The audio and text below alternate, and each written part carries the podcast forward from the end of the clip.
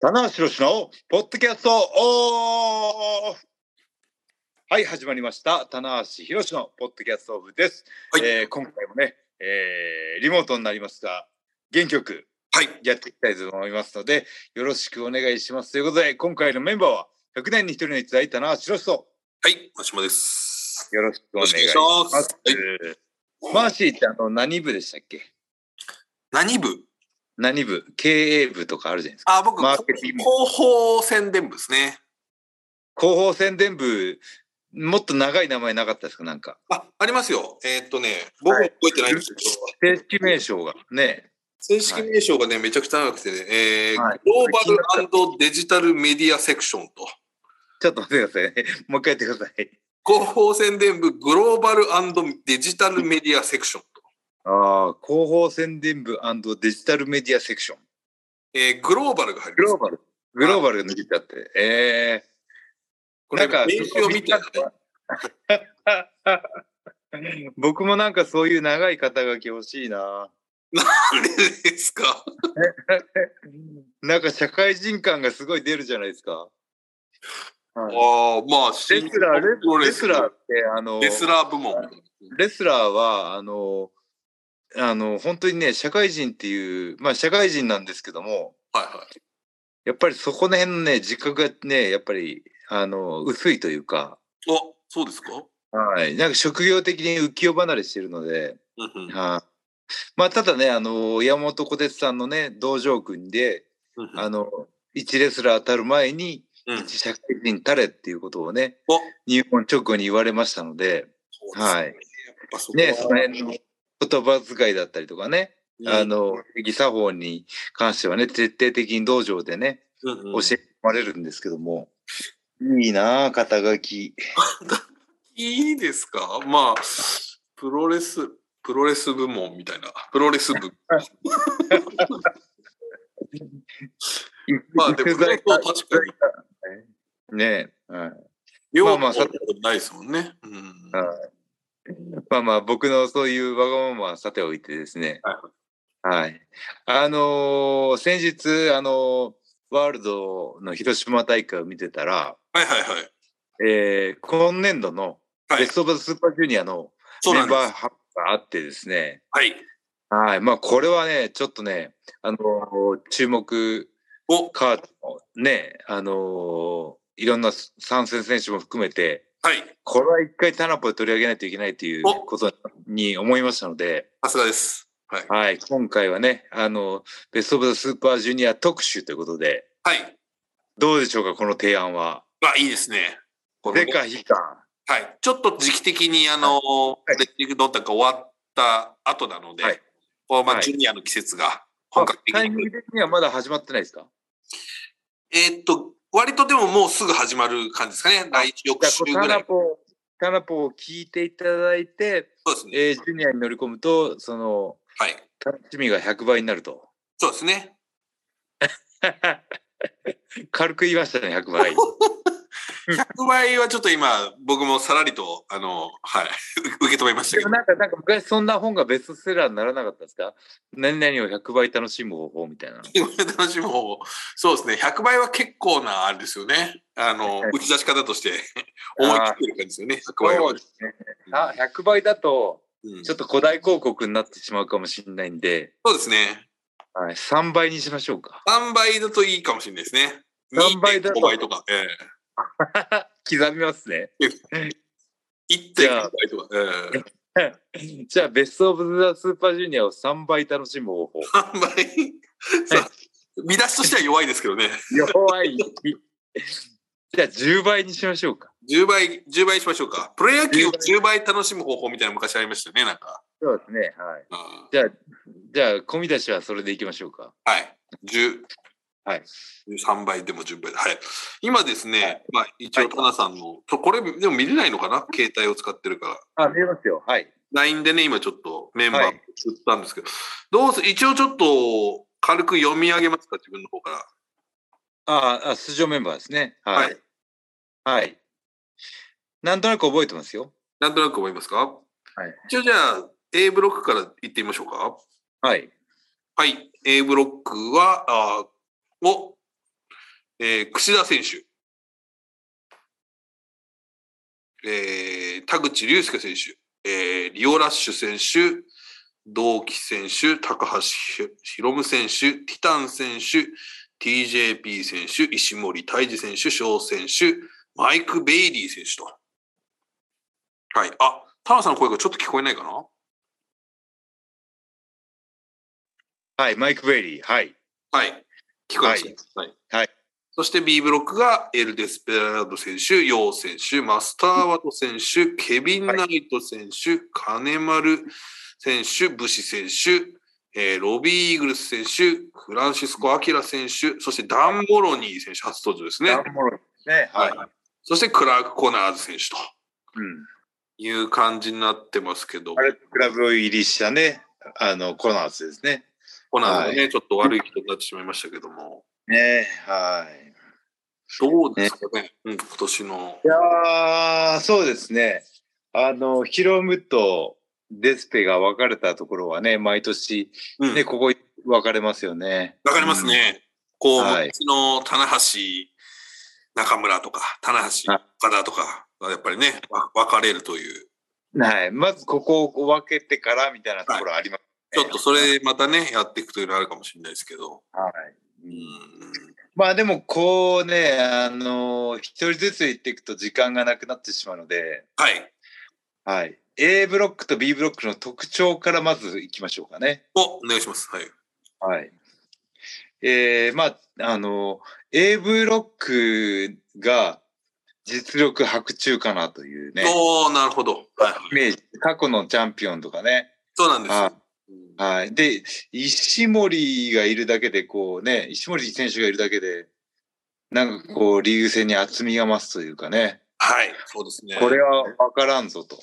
でね、あのー、まあ、頑張ってほしいようもいるんですけど、はい。ようもいるんですけど、このメンツを見ると、ようも頑張らないと厳しいなと思えてくるような、選手の厚みをね、感じる A ブロックですね。はい。高橋さん、えっと、よう選手はちなみに B ブロックですね。あ れ A, A、はい。翔選手の方が A ブロックですね。小が A ですか。はい。ですね。じゃあ、小、要を小に置き換えて考えてください、 そうですね。ぜひちょっと、はい、転換をしよういただきたいですけど。すいません。今手元に資料がないということでね。すいません。はい、ちょっとね。まあ、あとやっぱりちょっと注目なのが5年ぶりの櫛田選手が。ああ、これはね、どう転んでも、あの、実力者なので、はい。はい。下手こかなければ、下手打たなければ、僕みたい に。順当に上がってきそうな怖さはありますよね。はい、うん。まあ、過去の優勝2回してるっていうのもありますし。はい、これね、あの、口田の怖いところは、はやい、っぱりね、こうファンの方は、それぞれね、推しの選手がいるわけじゃないですか。はい。そういう自分の推しのジュニア選手が、口だとやる時の怖さを想像したら、やっぱりね、ああ、やばいな、クッシーか、いかれんじゃないかなっていうね、はいはい、そういうなんかその、実力者っていうのはもちろんなんですけど、こう勝敗を予想した時に、クッシーがだいぶ強いっていうのはありますよね、なんかね。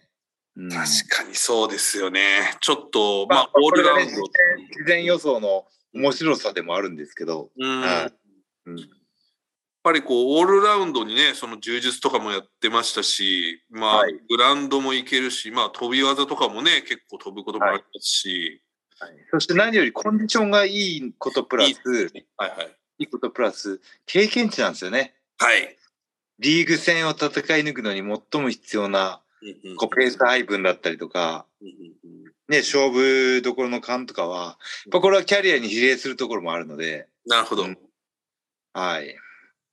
櫛田は強いですね。はい、なるほど。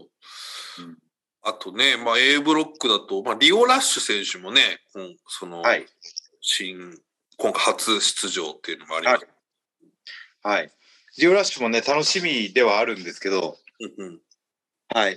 あの、ちょっとね、あの、イメージとしては、連戦に不向きな選手かなというイメージがあるんで。さすがの読みですね。いや、、勝手な予想ですよ。はい。やっぱりこう、あのー精神的にずぶとい方が、はい。中盤までこう、安定していけるような気がするんですけど、はいはいはい。リオラ州はなんかこう、可憐な少女のような、面白い。なるほど。可憐な少女のような儚さがあるんですよね。ああ。何かこう、ふとしたきっかけで、はいなんかこう、ね、ちょっと傷ついてしまいそうな、なるほど。あのーいい勝手なイメージですけどね。はい、あるので、なんかそういう、あと、その、なんだろう。まあ僕ら、僕も含めてファンの方が、こういうリーグ戦で戦い抜くリオラッシュの姿をまだ見てないので、はい。そうですね。そこまあも、まあ一つの、ね、すごいための選手かもしれないし、そうですね。ねこの辺はまだ未知数なので、はいはいはい。まあプラスにもマイナスにも捉えられるかもしれないってことですね。なるほど、なるほど。まあ、うんそうですね、ジュニアタッグリーグで出てたんですけども、まあ、あれやっぱり楊選手というね、パートナーがいたからこそ、なんで、やっぱ一人になって実際どうなのかっていうのは、これはやっぱりね、だいぶ違いますよね、やっぱりね。そうですね。はい。うん。そうですね、まあ、あと A ブロックだと、まあ、やっぱヒロム選手がまあ今のところ3連覇と、はい。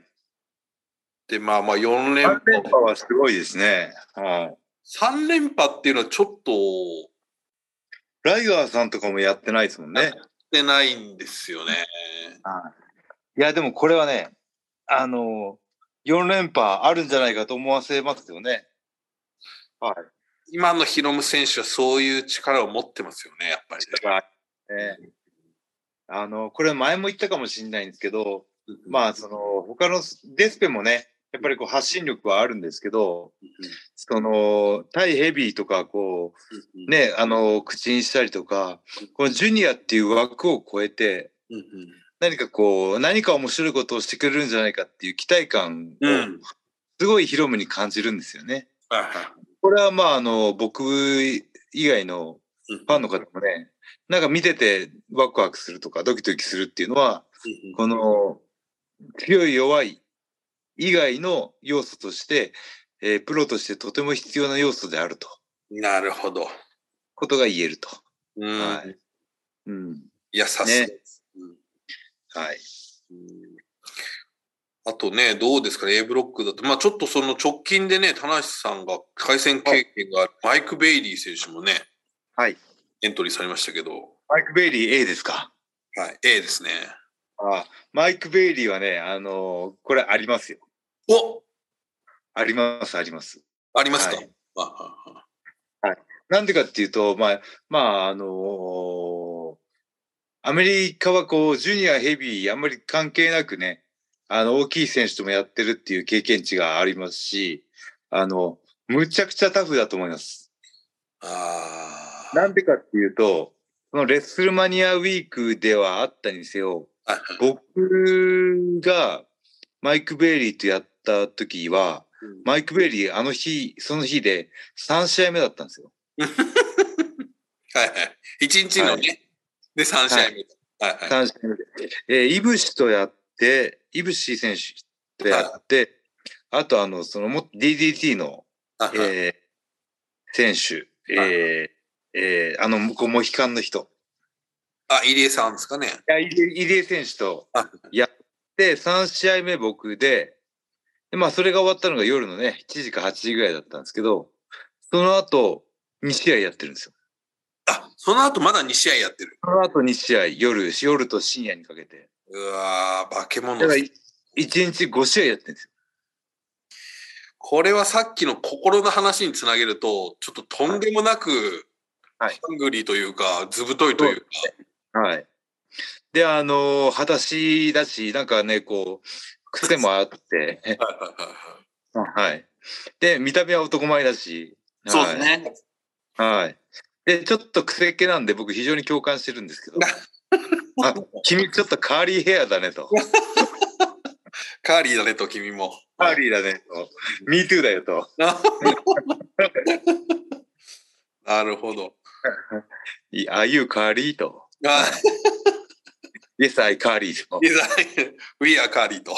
We are カーリー。あチームカーリーが。ーチームカーリーがね、結成されるかもしれない。はいまあ、だからもう、まあ、マイケル・ベリー選手、あの、DDT とかにもね、来てたっていうこともあって、やっぱり今は回、ちょっと一番、割とこう、今回多団体勢とかがやっぱり出なかったので、ちょっとやっぱり、はいこう、ファンの中で一番、こう、なんて、新顔としては期待度が相当高い。そうですね。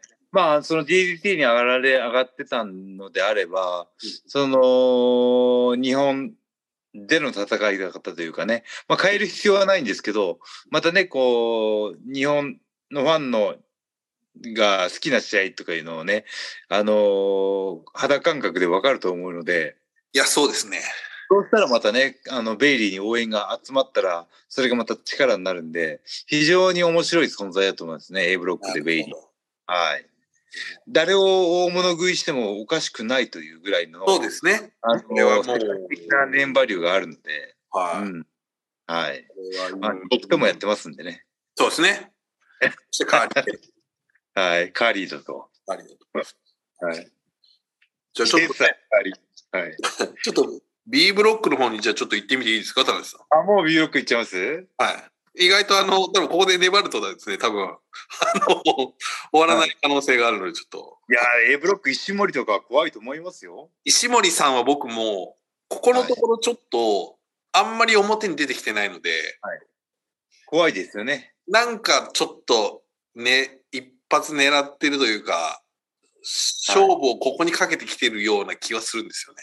そうなんです実力者であるんですけども、はい。そのヒロム、デスペみたいなこのね、ところにはやっぱりこう負けたくないと思うんですよね。はい。いや、怖い存在ですよね。うん。石森さんと、まあ、櫛田さん。ああ、石森、櫛田がいるブロック、これは怖いですね。これはふ、この二人がいるだけでもうちょっとえぐいですよね、だいぶね。一人がだいぶ計算できないし、うん。えーそして棚橋一押しのベイリーがいるわけですからねそう。ですね。はい。まあ、うあとん同期選手とかもね、いますし、ああ、同期今、旬ですね。あー内藤戦もね、すごい試合してましたし、うん。ねえ同期は本当に今勢いありますんでね。うん。まあ、あと TJP 選手、うわ、TJP も。こちら A ですね、ティタン、あ、はい TJP ですね。うん。 TJP も多分相当いろんなとこでね、かき回してきますからね。うんはい。実力的にね、まあ、ジュニアのチャンピオンだったし、はい誰に勝ってもおかしくないというところが TJP のね、そう怖いところですそようね。いう選手がやっぱりちょっと多すぎますね、A はやっぱり。そして監督もいますからね。うんあ監督怖いね。監監督 監督だけは未知数なのよ。監督は、あの、本当にあの、なんていうんですか、 あの、お尻を出したりしなければ、もう本当に恐ろしい選手じゃないですか、はっきり言って。お尻を出した子一等賞だと思ってます一からね。等賞、そっちじゃない風に振ったらもうめちゃくちゃ強いと思うんですけどね。そうですね。そっちじゃない風に腰を振ってほしいと。腰を振ってほしいと。振るのだ、どうせ振るのであればと。 言うならね。そうなんですよね。まあまあまあ、ちょっとじゃあこんな感じでね。じゃあもうね、あの、A ブロックはね、これあの、わからんっす。あ、なるほど。はい。まあでもヒロムにしておきます。あ、なるほど。いいですね。はい。じゃあ続いて B ブロックですけども、まあ、もう B ブロック。はい。まあ、やっぱり話題に上ってるやっぱりデスペラード選手、はい。ここはやっぱ中心となっていくのかなと思うんですけども、そうですね。デスペもね、あの、石井選手と、ね、こう、アメリカでシングルやったり、ね、なんだろう、その、ヒロムと一緒なんですけど、あのー活動の幅をジュニアヘビーでくくらなくなってきた怖さっていうのはありますよね。ちょっと無差別級になってきましたね、イメージが。ね、そのデスペ対石井選手、ね、ヒロム対内藤みたいな、はいちはいょうど同時期にやってるっていうのをまたなんかこう運命を感じますよね。確かに確かに。ちょっとね、やっぱ幅を広げてる感はありますよね、非常に。はい。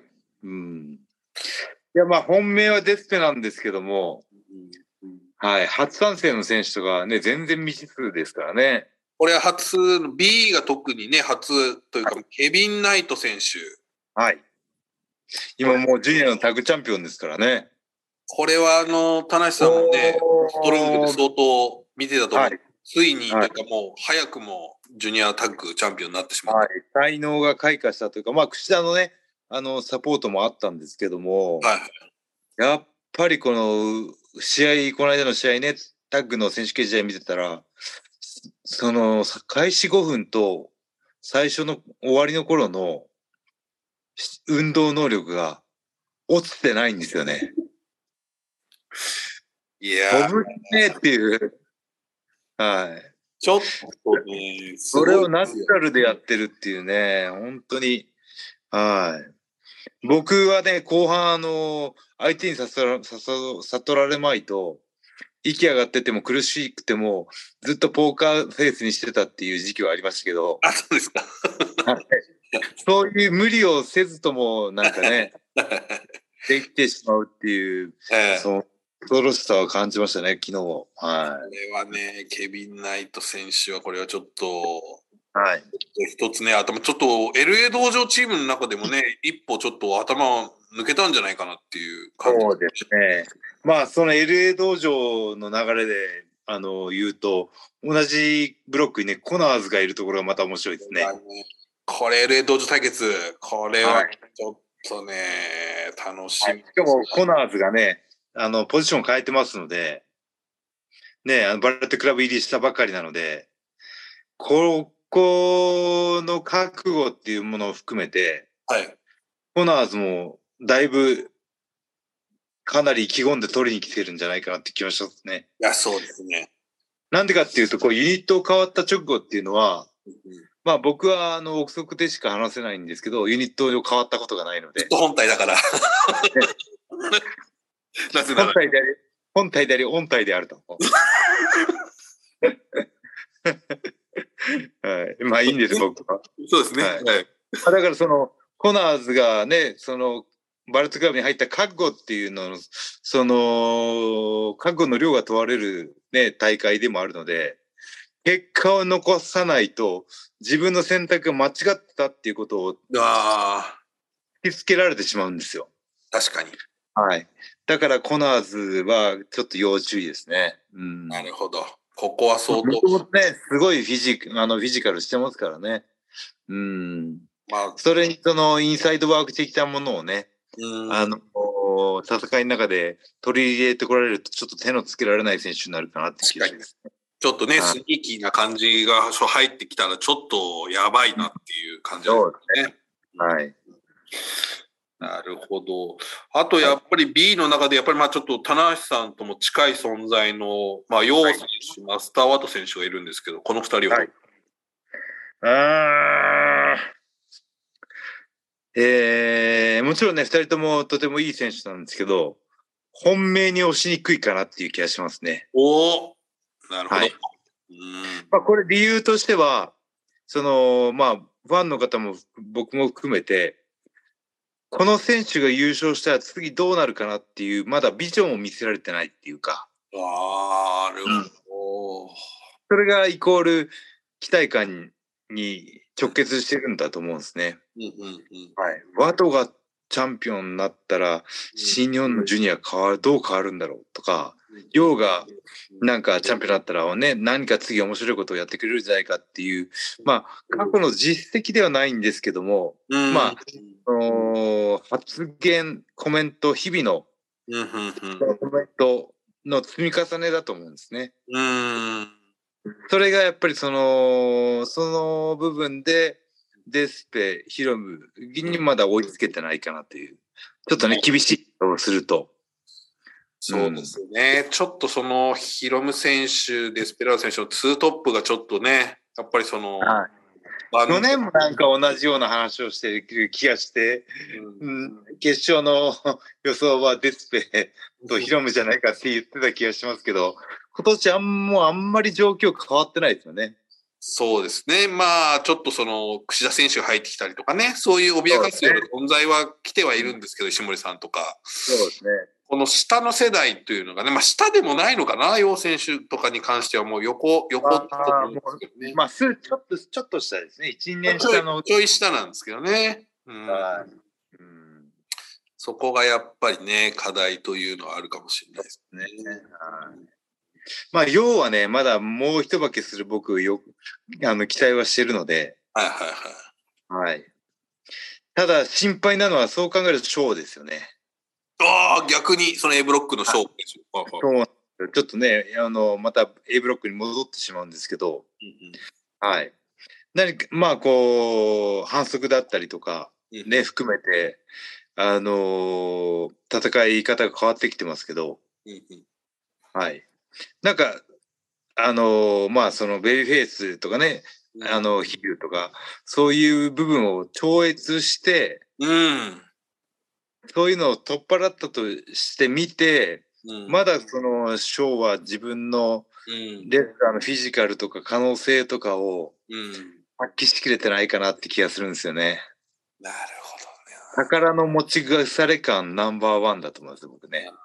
まあ、本来の翔選手の魅力をやっぱりこう、封印してるようなところありますからね、今ね。そうですね。まあ、その、ヤングライオンの頃の話をしたらどうかと思うんですけど、やっぱりこう、一生懸命さというかね、ひたむきさがショーの売りだったので、まあ、それが今180度変わっちゃってますんで、うん。はい。まあ、あとフィジカルの強さですよね。どんな重たい選手も持ち上げたりとか、そうですね。うん。僕にね、あのショーの腹筋があれば、またとんでもないレスラーになるそうですね。はい。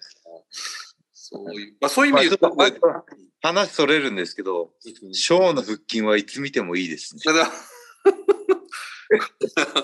ベストオブザスーパー腹筋だと。まあ、ショーの腹筋のね、皮の薄さと、石森選手の腹筋の溝の深さ、はいあれはね、ちょっとね、あの、欲しいね。欲しいねと。はい。なるほど。まあ、ちょっとね、あそうと B ブロック、誰がいますか、注目選手ね。うん。あと、まあ、その、フランシスコ・アキラ選手とかもね、2年。ああ、アキラも怖いね。このアキラも怖いよ。アキラ選手は、この、なんかこう、ちょっと気が強いですね、すごく。うんああ、そうですね。どっちかっていうと、その、キャッチトゥートゥーも、うん。あの、アキラの方が、あの、喧嘩っ早いところはあるのかな。うんねそうですね。うんあとは、まあ、えー、同じく外国人選手とロビー・イーグルス選手。ああ、ロビーも怖いね。ロれはビー、ロビーはね、僕は、その、まあ、優勝できる実力はもちろんあると思うし、うんうんうん。ああるんですけど、だからこそ、その、本命、僕、ファンの方がね、僕も含めて、本命に置く選手がやられる可能性が大いにあるってことなんですよ。これさっきの石森櫛田のそ辺うにですねつながる話です ね。問題なんですよね。これはもう相当、ロビーだったら誰に勝ってもおかしくないっていうね、うもうことが実績、実力としてあるのでね。うそんういう意味で言うと、まあ、そのベテランという意味では、まあ、金丸選手、武士選手もね、B ブロックいますし、ああ、金丸選手いますか。いますよ。いやー、金丸選手がいるブロックは全く読めないですね。だからこれ、デスペラード対金丸がね、また見れるという、これあります。ああ、はいなるほど、同門対決がね。うんいやー、まあ、あの、金丸選手の話になるたびに僕言ってますけど、本当に51年生まれで同級生なんです。なるほど。はい。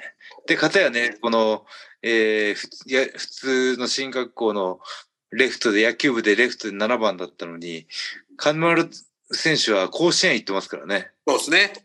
はい。甲子園球児ですから。甲子園球児で、今、スーパージュニアと。はい。ね、ありまいすやーこうユニットを超越してね、ちょっとね、刺激をもらいたいですね。いやーね、もう誰からもリスペクトを。はい。選手そして、田中さん、あとね、ダン・モロニー選手というね、はい。これはイギリスからやってくるあた新たなユナイテッド・エンパイアの選手なんですけども。はい。あ、所属がエンパイアになるんですね。そうですね。もろに。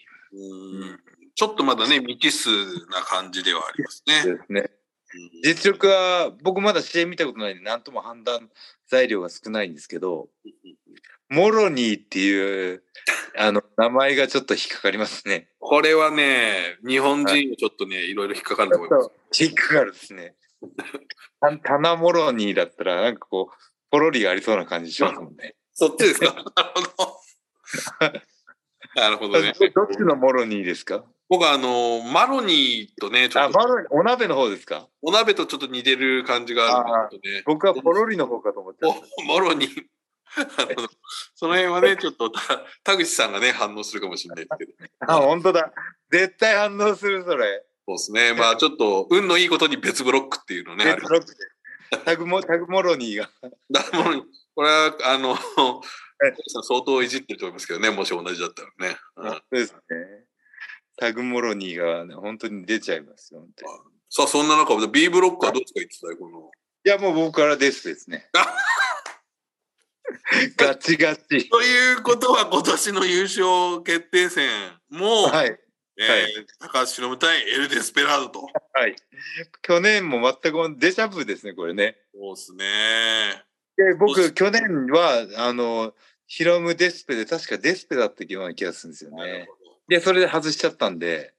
これは、ただ田中様、この組み合わせになるとしてもですね、デスペラード選手は本当に意外にも一度もまだ優勝してないと。ああ、そうか。そして、ヒロムとしては4連覇かかってて、デステはまだ一度も優勝してないと。はい。4連覇。だから3連覇ですし、ヒロム選手は実は通算だと 4, 4回優勝してるんですよね。あ、その前にもね。通算だと5度目になるというね。うん、わあ、すごいな。もう名実ともに、ね、これは本当にライガー選手級というか、とんでもない、はい、そこに、まあ、デスペロ選手はまだゼロというのがありますので。これは本当にメイトワン、ウサギとカメというかね。うん。、うん、全然カメじゃないんですけど、カメ感はないんですね。ですね。カメではないですけども。まあ、これ実力的がね、うん、僕と中村の時は中村が最初に走ってて、うん、ウサギとカメで例えられたことありましたけどね。はいはいはい。亀橋って言われたこともありましたけど。そうですね。はい、亀梨みたいでいいなと思ったんですけどね。そう。 なるほど。はい、どうでもいいです。すいません。というね。まあ、じゃあどうしましょう、田中さん、予想は。予想は、えー、あの、予想はね、本当難しいんですけど、これでヒロム・デスペのガチガチで、あのー、ね、三4連覇を阻止デスペ優勝、初優勝っていうのが、多分ね、これあの、あのー、競馬の倍率で言うと、1.2倍です。なるほど。倍から1.2倍ですね。はいはい。はい、まあ、ここ、うんまあ、このね、やっぱりその二強体制をどう崩していくのかっていうのが、まあ一つ、はい、戦のね。そうね。さすがマーシーですね。だから今回のベスト・オブ・ザ・スーパージュニアの、えー、ファンの方が一番面白い見方としては、この2強以外に誰が飛び出してくるかっていうのを見とくと、はい。一番いいんじゃないかなっていうのが今分かりましたね。あ、そうですか。はい、 ここまで話して。はいはい、ここまで話して。はい、マーシーの一言でパッと切ってきました。なるほど。ヒロム・デスペは当然上がってくるとして、上がってくる前提で、そこの、そこを誰がストップ、ザ2強っていうところが、このジュニアの、えー、大きな見方になるんじゃないかなって気がしますね。そうですね。うん、はい。はちょっと、まだ下半期にね、つながっていくという感じになるかもしれない。なので僕はもう誰が優勝するとかは、もういりません。なるほど。はい。 わかりました。 というね。えー、ベスト・オブ・スーパージュニアを3倍楽しむ方法。予想するって言って、優勝者は言いませんって。 何の30分だったんですかね。えー、ということで、いやでもなんかお時間がもうちょっと来ちゃったあそうですか。はい、い。でも今回聞いていただいた皆さんは、ね、ベスト・オブ・スーパージュニアがとても楽しみになったんじゃないかなと思うのでね、はいえー、ぜひね、あの、現地で見られる方、ワールドで見られる方ね、楽しみにしてほしいと思います。ということで、はい、じゃあ最後に告知です。はい、えー、日本プロレスは、えー、ベスト・オブ・ザ・スーパージュニアは、えー、何日から始まりますかねこれはですね、ちょっと待ってね。はい。はい。ね、はい。えー、と5月のはい12日からですね、金曜日。 12日から。はい。後楽園ホール開幕戦で、その前の日にはあの公開記者会見もね、ああ、いいですお。そらくネット中継ありますので、気分が高まりますからね。はい。はね、期待感も高まりますので、はい。ね、えー注目しててほしいと思います。はい。はい。そして、棚橋情報なんですけども、ちょうどそ棚の、ジュニアが始まる時期に、えー僕はアメリカで、えー US ヘビーの、そうです。えー対戦がウィル・オスプレイとあるということなので、はい。まあ、その辺もね、えー楽しみにしててくれ、してほしいですね。楽しみにしててほしいですね。はい、これ5月22日の月曜日ですかね、えー日本時間、えー朝からペーパービュー配信という感じで、まあ、その頃には脇腹もくっついてんじゃないかなって気がしますね。肋そうです骨ねもね。ぜひちょっとくっついて、ははいい、それまでは。はい、もう差し入れはカルシウムか煮干しでいいと思いますね。そうですね、ぜひちょっと牛乳か煮干しをね、鉄分をねなるべくと道場の道場のポストにポッと入れといてもらって。 鉄分をね、どんどん、はい。はい。はい。というはい。ことがというわはい、けであねはい。りがとうございます。はい。ありがとうございました。ということで、以上、棚橋宏のポッドキャストオフでした。ありがとうございました。